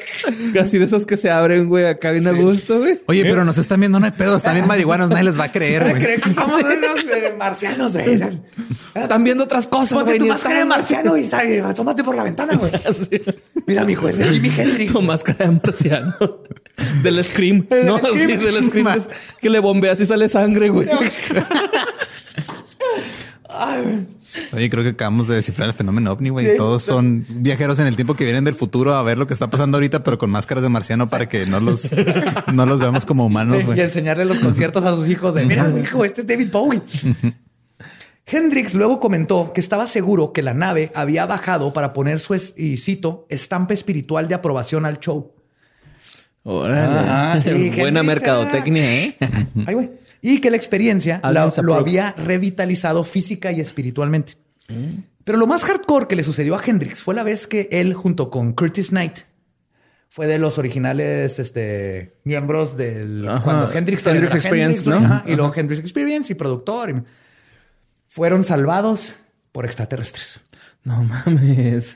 Durante un invierno específicamente, específica, perdón, especialmente gélido, cerca de Woodstock, en Nueva York, en 1965, Hendrix y su banda, junto con Curtis, iban manejando a las 4 de la mañana de regreso a Manhattan, un viaje de unos 160 kilómetros, cuando se toparon con una tormenta de nieve por la cual se perdieron la salida que tenían que tomar para incorporarse a la carretera estatal que los llevaría a casa. Además de perderse la salida, la falta de visibilidad causó que su van se impactara contra una montaña de nieve que llegaba hasta el cofre, dejándolos atorados. Después de varias horas atorados, a pesar de tener la calefacción de la camioneta prendida, la banda comenzó a temer por su vida. Por más que intentaban mantenerse calientes, la van era un refrigerador. Y es entonces cuando Curtis menciona que el camino enfrente de ellos se iluminó y una nave en forma de cono fosforescente aterrizó sobre la nieve usando tres patas a unos 30 metros de la van. Primero creyó que era una alucinación causada por la hipotermia que les estaba comenzando a pegar. Curtis golpeó a Hendrix en el- con el codo y le preguntó si estaba viendo lo mismo. Hendrix lo vio a los ojos y solo le sonrió. güey. Y así como que... Así de, sí, güey, son mis compas. Sí, güey. En eso la puerta del van se abrió y frente a ellos estaba una entidad de dos metros y medio de alto, piel amarillosa y en lugar de ojos tenía lo que parecía ser solo dos ranuras en la cara. Su frente era pronunciada y su cabeza parecía llegar directamente a su torso como si no tuviera cuello. De repente, la entidad comenzó a flotar por encima de la nieve y alrededor de la van. Y era como si emanara calor propio. Toda la nieve por donde pasaba iba derritiéndose. Y cito, en lo que pareció ser segundos, la criatura se acercó a la parte derecha del automóvil, donde Jimmy estaba sentado y se asomó por la ventana. Jimmy parecía que estaba teniendo una conversación telepática con ella. Cuando la criatura se fue, Curtis notó que ahora tenía calor. La entidad flotó hacia la parte trasera de la van y en cuanto notaron que toda la montaña de nieve había desaparecido, después, la, eh, perdón, después vieron que la nave comenzó a elevarse y es cuando decidieron intentar prender el automóvil de nuevo, lo cual lograron y huyeron del lugar. Y lo curioso es que el resto de la banda estaba completamente dormida cuando esto sucedió, como si hubieran sido hipnotizados. Dice Curtis que no, no, no, No se acuerdan. despertar, no se acuerdan de nada. El güey echando sal, ¿no? Así, güey, que se costalito. Y de hecho, Hendrix le dijo a Curtis así de, no les digas, güey, esto es para nosotros, no lo van a Ajá. entender. Qué chido, güey. Y nomás Curtis y Hendrix son los únicos testigos del servicio de grúa interespacial en la historia. Eso fue. Sí. ¡Qué verga, güey! Sí, güey, eso fue, güey. ¡Jimmy! Uno batallando cuando se te poncha en carretera el carro, güey. Y este güey llegan aliens y lo ayudan. Sí, pues Claro, que es Jimi Hendrix. Güey. Que le fucking un- Hendrix. sí, Le pidieron un, un autógrafo telepático, güey. ¿Dónde está? Ay, Jimmy, pasa tu autógrafo. Firmame el hipotálamo. Ay, Quémame una guitarra. Yo le pediría eso a Hendrix. Quémame una guitarra. Sí. Y la influencia que tuvo Yo le Wal- pediría que se durmiera de ladito. Se, se vomitó. Se ahogó con su vómito. Ah. Duérmete de lado. Yo así. ¿Qué qué? ¿Cómo? Es que se tenían que morir. Todas estas personas se tenían que morir cuando se tenían que Ay, morir. ¿por qué ahí te va? No, así de la No es cierto. Ay. La influencia que tuvo Wally en la escena del rock and roll durante una de las épocas más icónicas es innegable. Fue una época de despertares artísticos, culturales, sexuales y musicales. Y no se puede negar que detrás de los más grandes exponentes de este movimiento estaba el motor, que era lo esotérico, la magia y la Wicca. Y Wally se convirtió en una especie de guía para todos estos artistas que estaban intentando, a través del ocultismo, encontrarse a ellos mismos para luego transmitir en su arte una revolución cultural. Y aunque ayudó a artistas y personas a conocerse mejor, Wally nunca pudo deshacerse de sus propios demonios. Poco antes de, su pasada, de que su pasado la alcanzara, ella junto con David Bowie, Jimi Hendrix, Mike Gibbons, Robert Fripp de King Crimson No mames. y Brian Eno grabaron un álbum en Inglaterra llamado The Cosmic Children, al que el mismo Eno llamó como, y cito, la banda sonora estaba adelantada a su tiempo, sentándose en estas almas especiales que Wally creía que habían reencarnado de la Tierra desde otro lugar, en un momento muy importante en el proceso evolutivo humano para transmitir la luz a otros que estaban destinados a cambiar el mundo, a través de la música, la literatura y la filosofía, atra- y usando una filosofía emergente que era el New Age y la Wicca. Entonces, Brian Eno llamó a este... eh, Ah, fuck, es que ese Sí. Tristemente, el álbum nunca salió al público y se asume que está en la bóveda de Robert Fripp. Sí. Es así cuando yo tuve una época en la que estaba. Lo único que consumía era todas las producciones que tenían que ver con Free Piano, porque hicieron un chingo de cosas juntos. güey. Y esa madre siempre es el. Nunca ha salido, ¿ah? Ajá, es, es el Moby Salto Dick. grial. Es el Moby Dick de los músicos porque Sí. Fripp y Ino dicen esta cosa fue otro pedo. Pues ve todos los involucrados y aparte está... Sí, mo. Y el mensaje, se ve que no estamos listos. Lo van a soltar. Sí, en el o sea, y 2040. se supone que, bueno, de lo que me acuerdo, se supone que nada más era esta, esta Hablando. Elmark hablando y era, con hablado. música de fondo, ¿no? Mm, Simón, era un álbum hablado con, con la música, pero pues y para que Ino te diga que la música está adelantada, él siempre estuvo adelantado. ¿Y, güey. y no, Sí, y no, güey. y, y no de dónde era, güey? Inglaterra. No, no, pero. ¿De dónde salió? Eh, no me acuerdo, güey. Pero- ¿No es, no es el de los. ¿Cómo se llama el güey de los Beach Boys? O... No, No, no, no, ese es Brian Wilson. Ah, Brian Wilson. Ajá. Porque No, ese güey también. Eno era de. Ese güey también traía un trip aquí medio zafador, ¿no? No, este, O sea- y no salió de Roxy Music. Ajá. Ah, ok, ok. y luego ya, ajá. O sea, Roxy Music es por lo que más se le conoce y luego por Ah, Roxy Music Nino, está bien verga, y luego por todo lo que ha hecho como productor. Roxy Music es post-punk, ¿no? Acá. No, Ino inventó la música ele- electrónica, industrial. Fue de los pioneros que, que estaban moviéndole a los pinches botones de alambres. No existiría Nine Inch Nails sin Brian Eno, güey. No, Ah, existiría este Maldito. Techno y Sí, de hecho hay... New Order, no existe sin si te Brian pones, Eno. si, si te pones a escuchar los discos de Fripp y en, en Eno están, están bien pinches raros, Alucinantes pero, acá. ajá, pero están muy chidos, está muy bien logrado, o sea, y se nota que es un experimento bien raro, pero están bien chingones. Ya. Bien Qué hechos. vergas, Ajá. güey. Qué vergas. Tiempo después de esto, en el 78 o 79, depende de la fuente, porque aparte es triste que batallaba para conseguir las fuentes. Sandy Becker, entonces de 16 años, vecina y amiga de Wally, recibió una llamada. Era Wally y había consumido una cantidad letal de pastillas. Platicó con Sandy y le dijo que le iba a dejar todas sus cosas y un sobre con dinero. Y cito, le dijo, úsalo todo para ponerte marihuana. Ah. Le dijo, Entonces, su última acción fue un crimen. Darle dinero a un menor de edad para que consuma drogas. En los 70, 16 ya era Eso no mayor era de un edad, crimen, güey. era un privilegio, güey. En, en Inglaterra, los 16 ya eres mayor de edad a los, en los 70, estoy seguro. Y le dice, ahí va a estar, le deja todas sus cosas, el sobre. Le dijo, blessed be, bendita sea, que es como, es la, la bendición Wicca. Así se dice, como los católicos dirán, amén. Así sea o Que, algo así. pero- amén significa que así sea, ¿no? O Ajá, sí. este, abrahadabra es en, en telema, que es así sea. Y en Wicca es blessed be, bendita sea. Ok. Este, le dijo bendita sea y murió con el teléfono en la mano. O sea, esta chava, Ay, güey. sí, esta Sandy Becker, la, La Wicca. la, la vecina Ah, la- de la- 16 la- años, ajá. La oyó cuando, hasta que se murió. O sea, ella no sabía, sabía que se había tomado las píldoras. Le estuvo diciendo, te dejé unas cosas, bla, y lo oyó cuando. Y esto lo encontré en un chat, güey, porque no. En Ancestry dice que se murió en el 81, otros dicen que en el 70 y algo. El libro, ahí pondré el, el libro que leí, el- el- las fuentes. Pero no encontraba hasta que en un chat donde hicieron una pieza de Wally, Sandy Becker contó todo esto, güey, que la conoció desde los 16 y güey, le ayudó un chingo. De hecho, Sandy dice que ella hizo un ritual, eh, porque tenía pentagrama, un pentagrama bien chingón en su depa, Wally. Hicieron un ritual que le dijo, necesito más mujeres para que me ayuden a hacer un ritual especial. Y toda Simón. Y este, hicieron el ritual y todo. Y al día siguiente este, se despiertan y prenden la tele de Wally. Y en la tele dice: Fue el día que David Bowie anuncia que se va a meter a, a rehabilitación. Entonces Sandy siempre ha creído que ese ritual que ayudó a hacer a Wally el último fue el último que hizo Wally, porque Wally constantemente hacía rituales para ayudar a Bowie a soltar su vicio y todo esto. Qué chingón. Pero esto de, de Sandy Compas. Becker la encontré en un chat donde contó esa historia bien chingona de que conoció a Wally, porque todo el mundo se olvidó de ella. No todo el mundo, el mundo se olvidó de ella. Sí. Los, los demás no. Entonces, este, pues fallece. Y así termina la historia de Wally Elm, Elm Lark. Elm Lark. Elm, si Elm está bien, Lark. La bruja blanca del rock and roll. El día de hoy, solo las personas que la conocieron la recuerdan. Pero incluso muchos de ellos también se han ido a acompañarla, como David Bowie. Así que espero que este episodio sirva para regresar a la memoria colectiva a una mujer que fue tanto parte del movimiento cultural de la música de los 60 y 70 como los músicos mismos.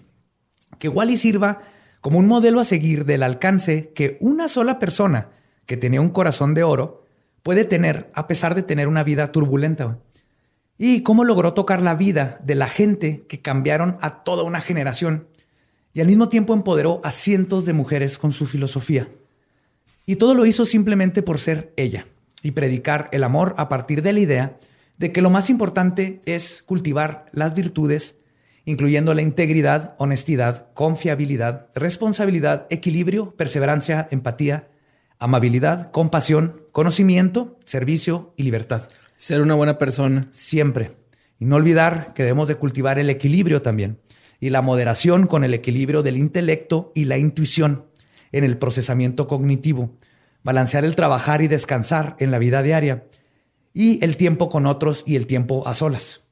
Y finalmente, cultivar una buena comunicación y relaciones saludables con la familia, los amigos, la comunidad y con el gran círculo de la vida. Palabras de la Wicca y de Wally. Bendita sea, Wally Bendita sea. Elm Lark. Comen frutas y verduras. Salud por, por ella. ¿no? Wally. Salud por ella. Salud por ella. Salud, Eh, amigos. Todo el proceso. Y esa fue la historia de Wally. Espero les haya gustado. Espero les haya... Sí, por eso se me hacía conocido el nombre. Digo, no sabía todo lo demás. Me acordaba de lo por el mítico disco que nunca Y se ha el, y el, el apellido, ¿no? Em- Emlark. Y yo también lo escucho. Ajá. De hecho, creo que hasta hay una canción de estos güeyes que son así como Steel, Crosby, Beach, Nash o ¿cómo, cómo se llaman? Stills Crosby. Ajá. Sí, no, esos son. Crosby, Stills and Nash o todo, bueno, todas las versiones que hay de sí.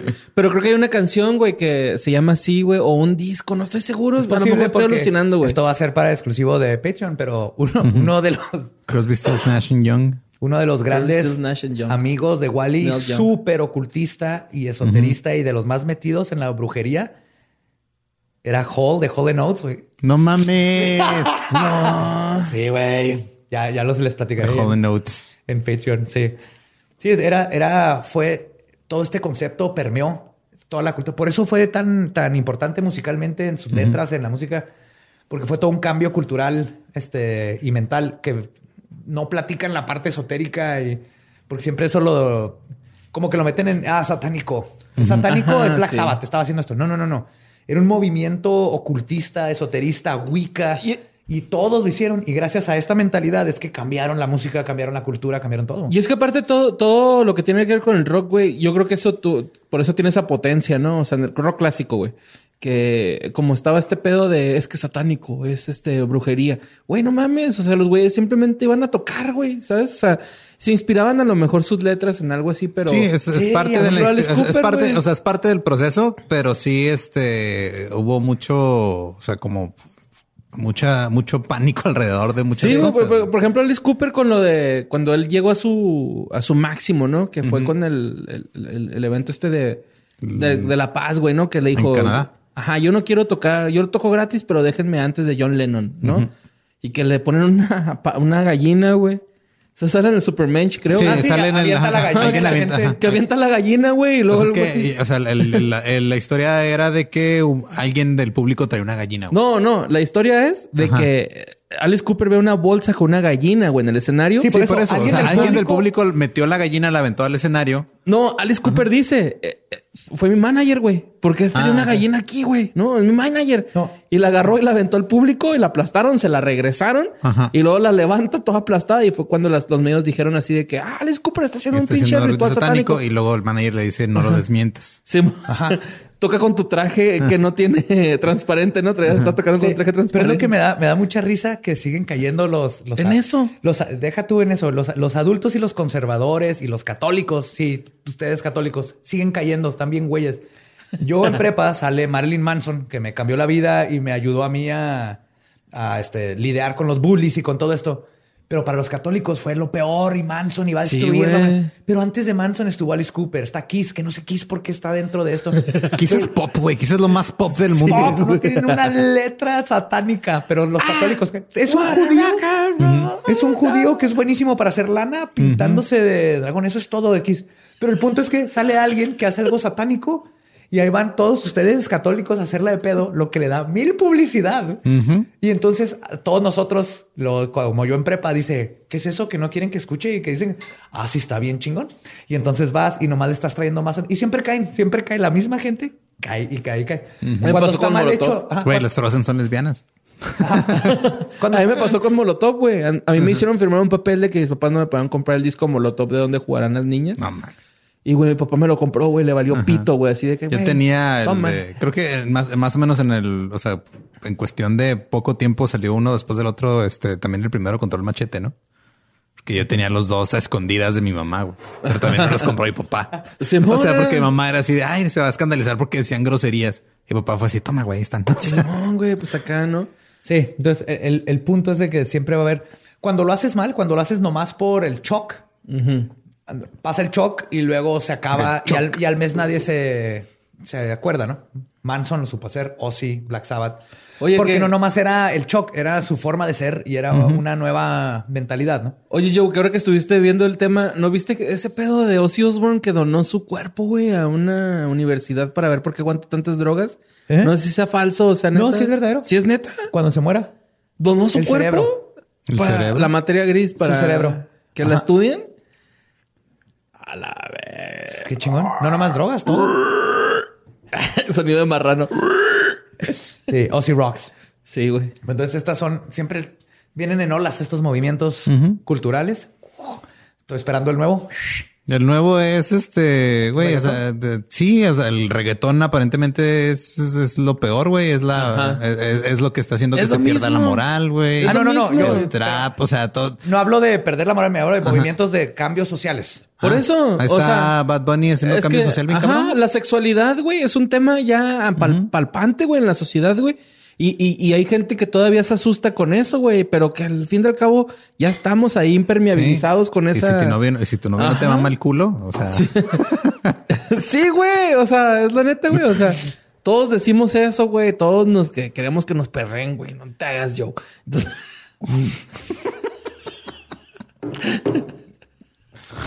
¿cómo pasamos de ser buena persona a todos queremos que nos perreen, güey? no sé, güey, o sea, pero es que es que neta, güey, Yo es lo estoy a mismo. favor de que el que quiera perrear, que perree. Sí, güey, es Lo que mío. Es que al rock le pasó lo mismo, ¿no? Estaba diciendo cosas que no debía, güey, y ah, Güey, la vez que andamos en México que grabamos el, el del monstruo de los Andes con Covarrubias, güey. Este, un día antes que estábamos ahí en el, en el depa pisteando con él y con, con Renato. con de- Renato Guillén. De, de tipos míticos. Este, estaba, estaban hablando Renato y Covarrubias de que el reggaetón era el nuevo punk, güey. Ajá. Y luego, meses después, pinche, van y derrocan el gobierno de, ¿Qué, qué? de Ok. Puerto Rico. Va, va, va. Pinche Puerto Rico ni siquiera es un país, güey, ¿no? O sea, es una colonia. territorio. Ajá, es, Es un una colonia, ajá. pero está bien, güey. O sea, hicieron un pinche movimiento a costa de la música. Sí, pero eso, es- eso es precisamente Eso eso, se en refería. vergas, O sea, ajá. no en imagen, sino en, el, en esencia, de que es un movimiento este, musical y cultural que está generando un cambio. Sí, güey, y lo hicieron, güey. Simón, acá. Y Sí. la neta, este, el, Vamos a escuchar a Bad Bunny güey. mañana. No, estoy bien. Vamos a escuchar a David Bowie. bueno, vamos a escuchar a David Bowie Yay, mañana. David Bowie. David Bowie David Bowie, superestrella. Sí. No, la diferencia porque luego compararon este de Bad Bunny, Freddie Mercury y David Bowie, ¿no? Y así que eh, yo no tengo nada contra Bad Bunny. Porque no lo escucho para empezar. Güey, estuvo, Pero- estuvo a cinco filas de nosotros. Estuvo a cinco filas y no lo reconocí porque lo confundo con el ¡Ah, otro. Güey, te pedí- Bunny, si les gusta Bunny, todos felices. Pero cuando los compararon es así de... sorry, nada que ver porque la diferencia ahorita para mí es... Freddie Mercury era gay y tuvo que pelear con esto toda su vida. Y de hecho el video de I Want to Break Free para él fue un pedote, güey. Porque nadie lo quería poner. De hecho nadie lo puso nunca en la tele y fue un, fue un fracaso como video. Porque no lo ponían a pesar de que Freddie luchó por Era él. chido. Y David Bowie, él era quien era. O sea, era su vida ser andrógino, Él- líquido, pero él no era gay, ¿verdad? ¿O bisexual. era bisexual, Era líquido. lo Era, que le dicen ahora gender fluid.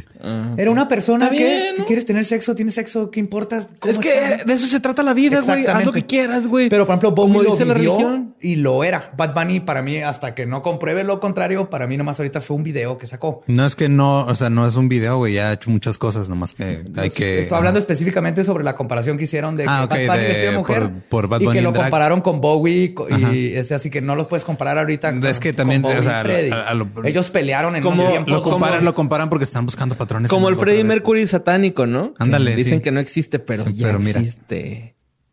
Yo sé quién es. Tú eres, güey. Tú eres Freddie Mercury satánico. ¡Eh, oh, eh! Bueno, y fuera de eso, creo que no hay nada más que agregar. No, creo que tus ya redes. agregamos demasiado. Nada, mis redes, este, me pueden encontrar en el Instagram y en el Twitter como Mario López Capi, en el Facebook como Mario L. Capistrán y próximamente estará, sí puedo decir, ¿verdad? Sí, güey. Sí. ¿Qué fue de ellos? Eh, ahí, este, una producción de Luis Gerardo García con mi compañía, ay, perdón, con mi compañía, este, o sea, no mi compañía, que yo tengo una compañía, sino mi presencia. Sí. Este, vamos a hacer un podcast que fue de ellos para que vayan agregando ahí al Instagram. Va a estar bien bonito, va a estar este curioso. Mm, no tan chido como leyendas, pero, pero va a estar chido, va a estar bien, va a estar bien. Entonces, para cuando dicen, ay, ¿qué escuchan ahí en- entre miércoles a viernes y de otro el miércoles? Pues ahí pueden escuchar esa asquerosidad que vamos a hacer. Y yo sé que va a quedar bien, pero pueden escucharlo, los invito. Y este, muchas gracias por invitarme otra vez, muchachos. Pues de nada. Este, a nosotros nos pueden seguir en todos lados como arroba leyendas podcast. Yo soy arroba ningún Eduardo. Estoy como el Va Diablo. Recuerden seguirnos en todas las redes y aunque no nos escuchen en YouTube, suscribirse. También, si quieren visitar nuestro Patreon para darse cuenta de los extras que estamos ofreciendo, ahí está para ustedes en Patreon. Y creo que ahora sí, nuestro podcast ha terminado. Esto ha sido Palabra de Belzebub. Podemos irnos a pistear. Y con tu espíritu. Belzebub los bendiga. Palabra de Belzebub. Ah, los amo macabrosos. Abrajadabra.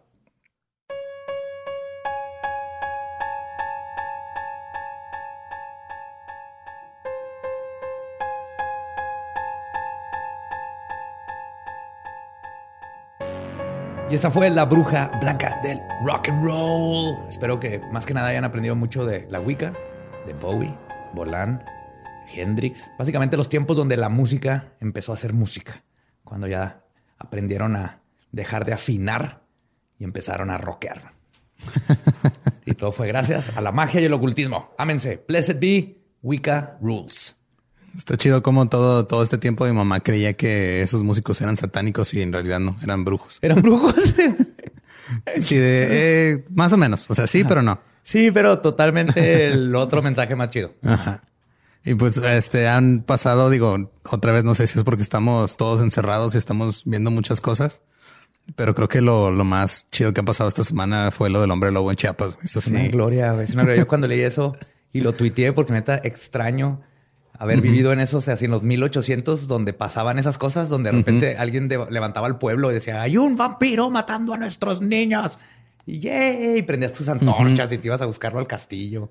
Así que mucha gente estaba criticando a la gente del pueblo diciendo así, ah, sí, no creen en el coronavirus, pero creen en un hombre lobo. Así, güey, ¿por qué no pueden tener los dos? A ver. Claro que creen en los dos, pero ahí anda de afuera un hombre. Hay un pinche hombre lobo, imagínate que lo vean. Sacaba a mis niños a que lo vieran. Y aparte, a diferencia del coronavirus, el hombre lobo sí le puedes disparar. Ese sí lo matas con una bala de plata. Bueno, no hemos intentado dispararle con balas de plata al coronavirus. Yo creo en Texas ya lo intentaron. Sí, en Texas lo están esperando ya con balas. Pero todo, todo empezó, según esto, todo empezó en, en, eh, tengo aquí, encontré una nota donde aclaran el rumor. Entonces dice que el rumor empezó este, cuando una, una persona que se refiere a sí mismo como Luis Commander, que aparentemente es cantante y actor, Legit. Es una leyenda. Claro que lo va a creer. Échame. ¿Qué él contó que, el contó que el rumor empezó cuando él se encontraba en Ocuilapa y una vecina le refirió sentir miedo ante el avistamiento de lo que ella pensaba que era un hombre lobo. Entonces Luis Commander fue este y le contó esto a alguien que trabaja en seguridad pública y este le contó a otra persona y otra persona y otra persona y el rumor se salió de control y se hizo un desmadre y salieron a buscar un hombre lobo. Porque eso es lo que haces, Eduardo. Eso Sí. es lo que debes de hacer. Y luego salieron este por ahí en que fue el cuando fue el fin de semana, ¿no? ¿Qué pasó? Sí. Pero, o sea, más que nada, yo lo, yo más lo que más vi fueron tweets de gente quejándose de que estos estaban este, emocionados o, o asustados porque ve un hombre lobo y echándoles mierda. Fue todo lo que vi en Twitter. nada Hay gente el que se está quejando de estas personas. ¿De qué te sirve cuidarte del corona si te va a terminar devorando un hombre lobo? O peor tantito, mordiéndote y pasándote la maldición. Eso es, Y luego se hace una epidemia de hombres lobos y esa cuarentena va a estar culera. De que es cada luna llena, entonces que encerrar. Y luego, este, o sea, supuestamente eh, hubo gente que salió, o sea, sali- salieron en grupos a buscarlo. O sea, sí, eso sí pasó. O sea, salieron en grupos Claro, a así es- buscarlo. Así es como buscas monstruos. Salieron de noche, armados, este, hubo reportes de disparos al aire. Este, Esa era estaban- para, para quitarse a las, a las arpías. Que es- esas son comunes en el pueblo. Y hasta eh, algunos usuarios de Twitter piensan que es un nahual, tal vez era un nahual que, que lo vieron. Yo, a mí se me hace extraño que le digan hombre lobo cuando no son típicos. Son más europeos los hombres lobos. Toda la licantropía y lo licántropo. Entonces, aquí en México, especialmente en el sur, el nahual es el que rifa y controla, como el skinwalker aquí en el norte. Entonces, se me hace raro que se fueron directo con el hombre lobo. Es algo que me intriga. Cómo brincaron a esa... Es que tal vez no traía sombrero de copa ni monóculo y por eso dijeron, este güey no es europeo, este güey Tiene que ser mexa. Ajá, tiene que ser mexa, pero es un hombre lobo. Y lo que estaban diciendo es de que las zonas por donde supuestamente había pasado el presunto hombre lobo eh, estaban dañadas. Licántropo. El licántropo este. 2020, ¿eh? No, hombre lobo es despectivo. Se les dice licántropo. Y luego también publicaron un, un video de supuestos aullidos. ¿Sí De, escuché los aullidos. Puede ser cualquier perro. Sí, era, pues, suena a cualquier perro. Este, pero también digo, no sabemos si. También fotos de garras, esas vi. Ah, sí. Lo que está raro es que en el techo se ven como unas manchas y se ven como cinco dedos largos, pero en el piso las garras son de tres. Entonces se me hace que una fue la arpía y el otro fue el hombre lobo. Traen Puede un, ser. Traen un desmadre con monstruos ahí. Ahí en Chiapas. Es que es lo que está pasando. O sea, así como los animales están retomando eh, sus hábitats, Sus- porque ya no sale gente, también los- las criaturas fantásticas están saliendo Todos a los hacer su críptidos. desmadre, güey. Todos los críptidos están así de, güey, ya la gente está escondida en su casa, no te va a pasar nada, vente, güey, vamos a... Sí, yo a tengo. la arpía le habló al hombre lobo, le dijo, vente, vamos a, hacernos unas, unos tecitos aquí de, de huesos humanos, tú caile. Está en cuarentena el pobre hombre lobo, se queda sin wifi, sale a buscar acá donde conectarse con alguien que tenga la red abierta, lo ven y se hace un desmadre. Andaba así con, con el teléfono Sí, así nomás en, andaba en las así. esquinas, ¿no? De, de su semisótano. y luego, el, o sea, salió este voy a aclarar el rumor. Este, el tal Luis Commander y dijo, cito, no hay hombre lobo, ténganle miedo a los vivos porque los muertos y los hombres lobo no hacen nada. Eso fue lo que dijo en el último video que subió a redes aclarando todo esto. A ver, creo que ahí se equivocó. El hombre lobo te va a descagar la vida. Sí. Pero creo que a lo que se refiere es, es muy poco probable que haya un hombre lobo. Preocúpense más por los vivos. Sí, ya Luis Commander, pero muy, muy este, Muy acertada. muy acertado y aterrizado su, hey, bájenle tranquilos, no, no se paniquen. Y lo que yo, lo que yo pienso es que, digo, mínimo todavía aprendimos que el pueblo aún puede unirse por una causa. Eso es bueno. Eso es muy bueno. Eso es lo que nos falta, de unirnos. Para eso funcionaban los monstruos, la- ir a cazar tesoros. ¿Sabes? Los tesoros no los cazas, los buscas. Los, pero, ¿Caza tesoros? ¿Hay caza tesoros? Sí. O sea, tienes que matar al tesoro antes de. Lo cazas como cazafantasmas. Atrapa No, tesoros. sí es cierto. El fantasma no lo puedes matar ya, lo puedes. Ok, Así no, es. sí. Pero antes hablando sobre no, no lo había pensado como. y te ajá. ponías a escarbar porque había un puto tesoro, por eso aparecían los fantasmas. Se perdió esa bonita tradición también. Y era familiar, era algo familiar. Lo que sí es que yo vi varios videos y sí, lo que sí me molestó es que no están manteniendo su distancia entre los que iban buscando al lobo. Iban muy pegaditos. Eso no está bien. Tal vez su técnica era contagiarse y luego aventársele arriba y darle coronavirus al hombre lobo. Si ya le dio un tigre coronavirus, ¿tú crees que no le puede dar un lobo? Sí, necesitan sacar a Joe Exotic y aventarlo allá adentro para que conforte al... Mira, Joe Exotic es un villano que la gente le tomó cariño. No sé por qué. ¿Viste la es entrevista un que villano, salió del... pero es una leyenda. ¿Viste la entrevista que sacó del el, el productor este que Rick, Rick Kirkham, el de sombrero, el que estaba grabando su reality? Este dice que cortaron varias partes que él dijo en el documental y no las pusieron. Dijo que Joe Exotic, que, que él, él lo vio más de una más de una ocasión, creo que dos veces, dispararle así a matar tigres nomás porque sí. Uno porque lo, o sea, se asustó porque uno lo vio feo y le disparó en la cabeza. Y luego que una señora llegó a, a dejarle a un caballo para que lo cuidaran ahí en el zoológico y lo mató y se lo dio a comer a los tigres. Ah, eso sí lo salió en el documental. Sí. Sí. No me acuerdo de esa parte. No pero sé si de fue el de la señora, pero un caballo que adoptó y que... el- Ah, sí, que lo se, a los dio a los tigres. Este, que igual era ese, pero... Fue igual. Fuck él y fuck... Es que creo que si vieron Tiger, ajá, que si vieron Tiger King y pensaron que alguno de ellos tiene cualidades redimibles, están mal. güey. Sí, no, no. todos claro. son mal, todos están mal. Todos son un desastre, pero hay un desastre cagadísimo y legendario que es Joe Exotic. Sí. No, no, no. Y sacaron ayer domingo en ayer, el domingo en Netflix, este como un, un extra. Un extra, sí, no lo he No visto. lo he visto yo no lo he visto por estar, por, estar viendo tweets de- del hombre lobo. Ay, güey, no nos fuimos de hombre lobo a este Porque, Exotic, pero porque Joe Exotic lo tendría en su zoológico y lo, lo obligaría a, a a casarse reproducirse. con él. Si es, para si es tener, macho, es para tener hom- hombrecitos lobitos que puedes jugar con ellos y luego cuando se hacen grandes los vas y los matas. y no se casa con los guapos. Eh, ¿Y qué más? No, creo que pues ya nomás eso, pues aclararon el, el rumor del hombre Fue- lobo. En, en- resumen, un- una fue- señora vio algo que creyó que era un hombre lobo, Ajá, le platicó y- a una persona y los hizo chisme. Se hizo chisme, así es. Eso es clásico. Eso es básicamente lo que pasa en. Podríamos, digo, podríamos verlo de una manera más metafórica y decir lo que dijo una persona que también vi en Twitter, una, tero- una terapeuta, que decía que el miedo que sienten por la, por la pandemia que no puedes ver, este, lo quisieron sacar contra una criatura que probablemente andaba por ahí cerca. Dijeron, No, no, es más fácil atacar a un hombre lobo que atacar una chingadera que no puedo ver y que me va a matar. Imagínate qué culero. Eso- eso es muy- ¿A eso- qué grado ajá. estás que prefieres irte contra un hombre lobo Ajá. que cuidarte? Pero sí, una, una histeria colectiva, ¿no? Se dio ahí en el, en el pueblo, que es muy común en todos estos lugares. Es muy común que haya histeria colectiva cuando hay un hombre lobo en cualquier lugar. Ah, claro, O sea, sí, colectivamente te vas a poner de no mames, esa madre me va a arrancar la cara. Porque eso hacen los hombres lobo. Sí, te arrancan la cara y luego se la, la usan de calzón. Sí, y usan de esas chamarritas así como de, de, de este prepa, ¿no? Mientras lo hacen. Sí, y juegan básquetbol Ajá. Yo vi ese documental también. cuando son adolescentes. ya de grandes son un peligro. Creo que este estuvo mejor, estuvo mejor esto que pasó en Chiapas que el remake de Teen Wolf. Sí, totalmente. Ni lo vean. Eh, Pero algo, algo más que quieras agregar de tu conocimiento de licantropía, ¿consideras que pueda volver, que pueda? eh, ¿La licantropía? No, el hombre lobo, ¿crees que a lo mejor sí andaba ahí y lo dijo, fuck this, me voy y luego va a regresar después? Sí, yo creo que era un nahual. Se me hace más. Si es que vieron algo, es más probable que sea un nahual que un hombre lobo. No es del área el hombre lobo. Hace mucho calor. Ah, Igual, igual les gusta la cochinita pibil, güey, no sabemos. Las hojas de plátano. Pero sí, creo que el. Creo que el nahual, Ajá. si estaba por ahí, pues por ahí anda y no, pues nomás lo tienen que encontrar y luego ya ni me acuerdo cómo se matan. Pero Mm, no pero- sé, supongo que una bala de plata. Espérense a que pase la cuarentena. No vayan a acercarse en grupo a sacar picos y fuego. No, más que No nada. alcancé a leer esa nota, Gabriela. Sí, Mejor Gabriela dime. está tratando de decir y decir notas. ¿Qué?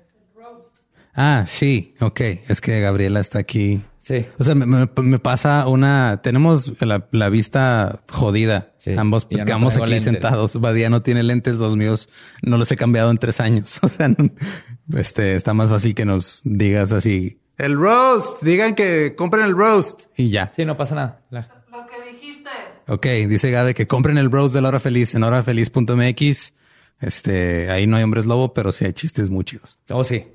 Y pues, hombres lobo, cuen- no pierdan la esperanza. Si existen, han existido. Nomás en Chiapas probablemente no. Nos escuchamos la siguiente semana. Muchas gracias. Abrajadabra. Hey, ¿qué tal? Soy Lolo de Leyendas Legendarias y les quiero dejar un pequeño adelanto de nuestro nuevo podcast Estás escuchando El Dollop, parte de All Things Comedy Network. Este es un podcast de historia americana en el que cada semana yo, Eduardo Espinosa, le contaré un suceso histórico americano a mi amigo José Antonio Badía, que no tiene idea de qué se va a... Ok, lo bueno es que el tema. No, lo bueno es que nada más te trabas cuando lees, ¿verdad? Sí, O sí, sí. No, no cuando voy a decir una línea que he dicho ya como cuatro o cinco veces.